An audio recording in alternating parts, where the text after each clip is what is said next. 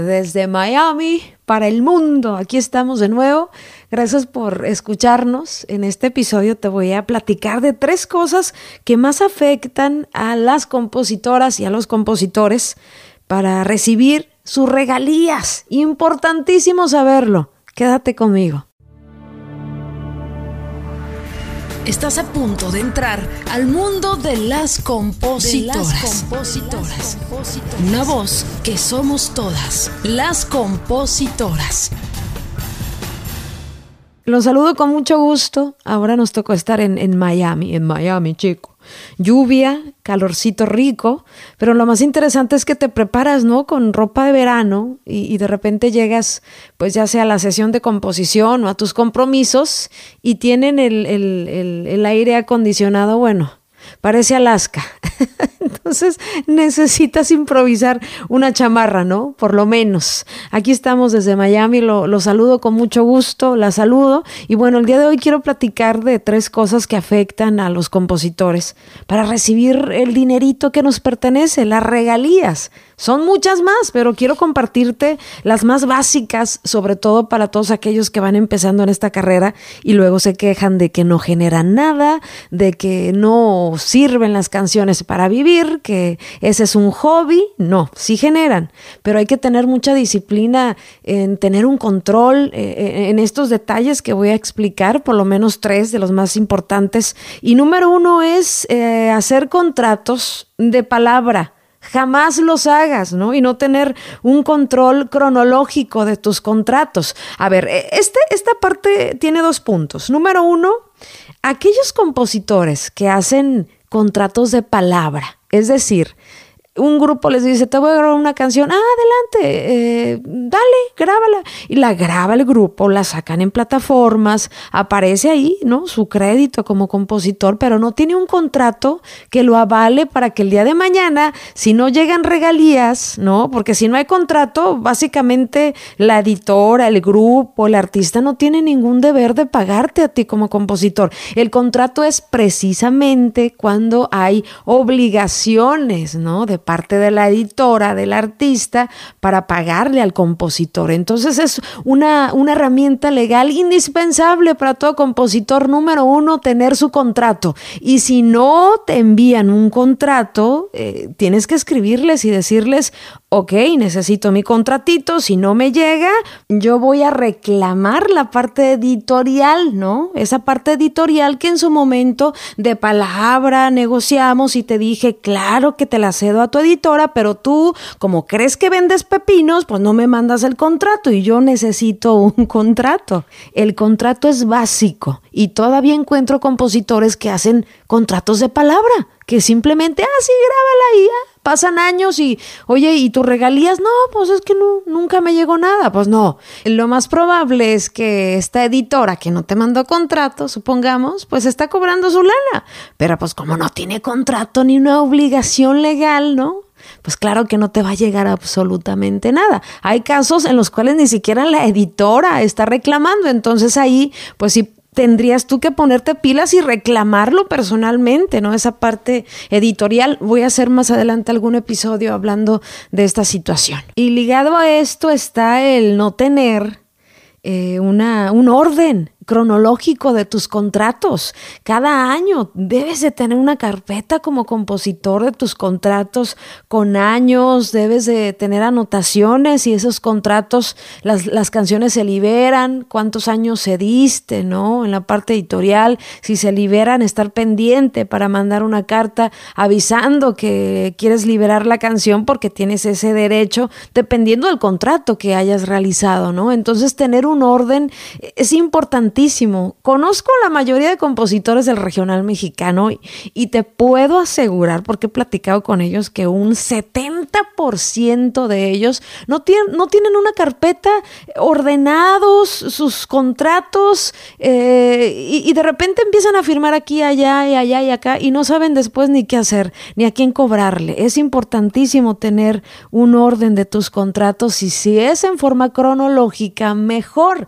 Así te vas dando cuenta eh, de si las canciones se liberan, si tales canciones las firmaste, no sé, para el copyright de Estados Unidos, que son 35 años, si las firmaste en México, que máximo son 15 años, si hiciste una, eh, de repente negociaste que solamente en tres años y después se regresa la obra a ti, la parte editorial, eso hay que tenerlo bien anotado y sobre todo bien ordenado. Es difícil, pero créeme que ayuda muchísimo para que los compositores reciban las regalías que les corresponden y, sobre todo tengan, ¿no? Eh, una estabilidad financiera. Eso es lo más importante. Y número tres, no tener eh, presente las leyes de derechos de autor de nuestros países, tanto en Latinoamérica como en Estados Unidos. Es tristísimo encontrarme a compositores que ni siquiera saben cuáles son sus derechos, ni siquiera saben eh, que sus obras, al ser ya grabadas, al ser ya puestas en plataformas, son financieramente hablando pasivos que te van a generar dinero toda la vida y después de tu muerte. Imagínate eso toda la vida y después de tu muerte, ¿no? Si estás en México, 100 años después de tu muerte, en Estados Unidos son alrededor de 70, 75 y bueno, en nuestros países de Latinoamérica está entre el 70 años después de tu muerte y 100 años, ¿no? Entonces, cuando ya visualizas esto de que tus canciones se vuelven pasivos y cuando, si Dios lo permite, la vida, el universo, en quien creas, llegas a viejo, bueno, estas canciones te van a seguir generando y ¿Y por qué es tan importante saber las leyes de derechos de autor? Porque precisamente gracias a estas leyes el autor puede aspirar a tener una vejez decente, a, que esos pasivos le sigan generando en mayor porción. ¿Por qué en mayor porción? Porque, ojo, te voy a poner un ejemplo bien, bien eh, básico para que me entiendas y, y va en los tres puntos. Ok, supongamos, yo escribo hoy una canción que se llama Te conocí. Perfecto.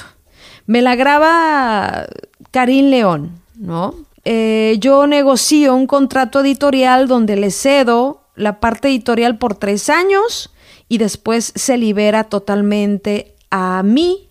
En este caso, como tengo mi editora, se libera a mi editora. Ok, pasan los tres años y supongamos que esa canción se vuelve un mega madrazo, ¿no? Esos primeros tres años la empresa o la editora con la cual firmé, pues va a sacar su billetito, ¿no? Después de esos tres años, yo como soy una compositora organizada, porque tengo ahí mi contratito de esa canción, voy a decir, ah, ok, tal fecha se cumplen los tres años, tengo que avisar a esta editora que quiero liberar mi tema y que se me regresa a mi editora en un 100%. En teoría voy a tener el 100% autoral y el 100% editorial. Es decir, que esa canción me va a seguir generando por el resto de mi vida ese 200%, contando que yo soy la única autora y que es mi editora o que, bueno, no hay otra editora ahí con la cual yo haya firmado. ¿Entendieron esta parte? Es decir, si tú tienes un orden en tus contratos, por lo menos vas a saber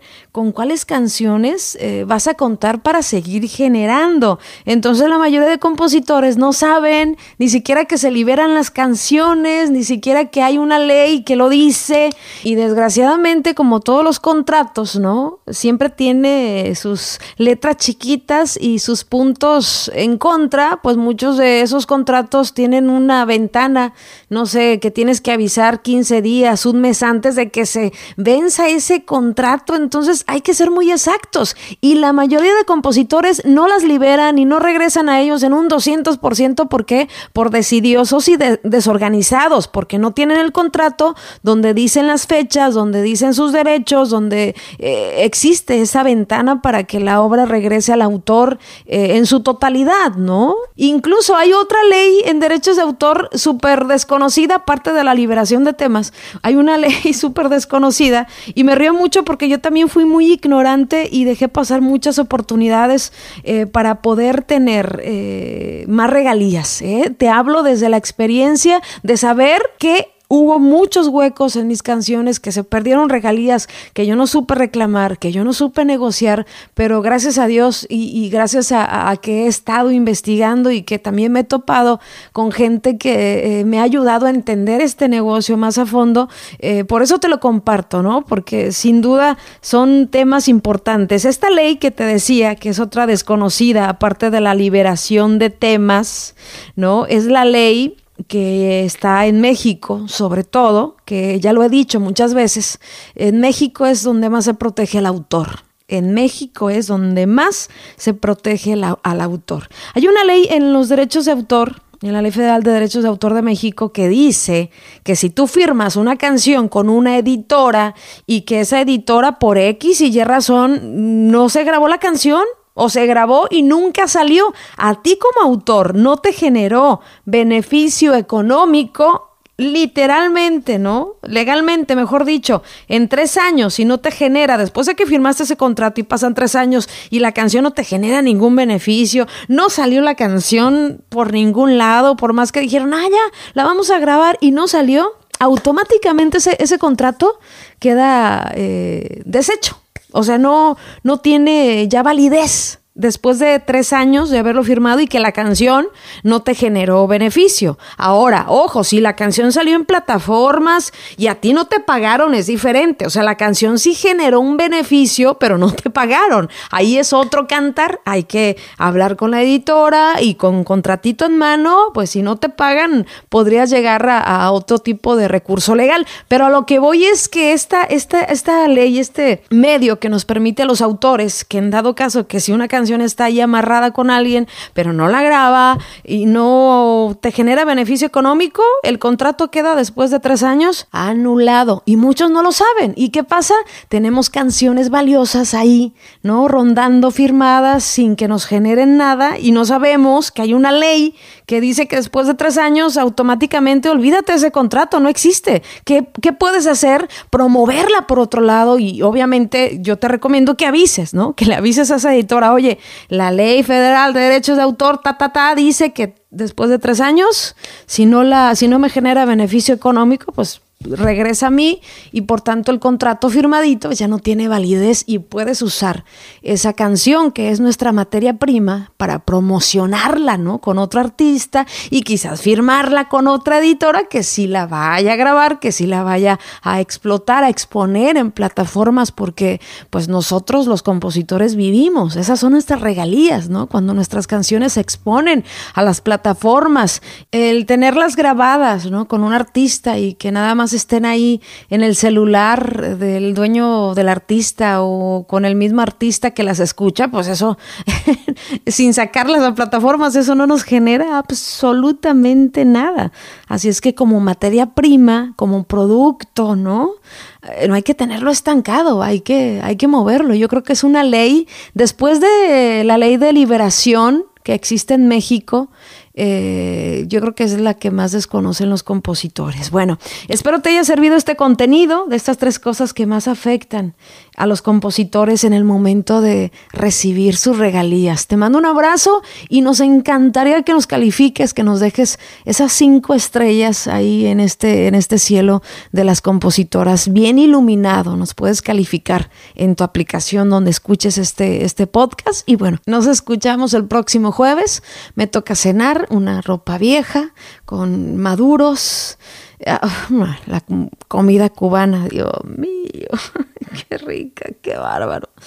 Qué barbaridad. Tendré que hacer el esfuerzo. Te quiero mucho. Nos escuchamos el próximo jueves.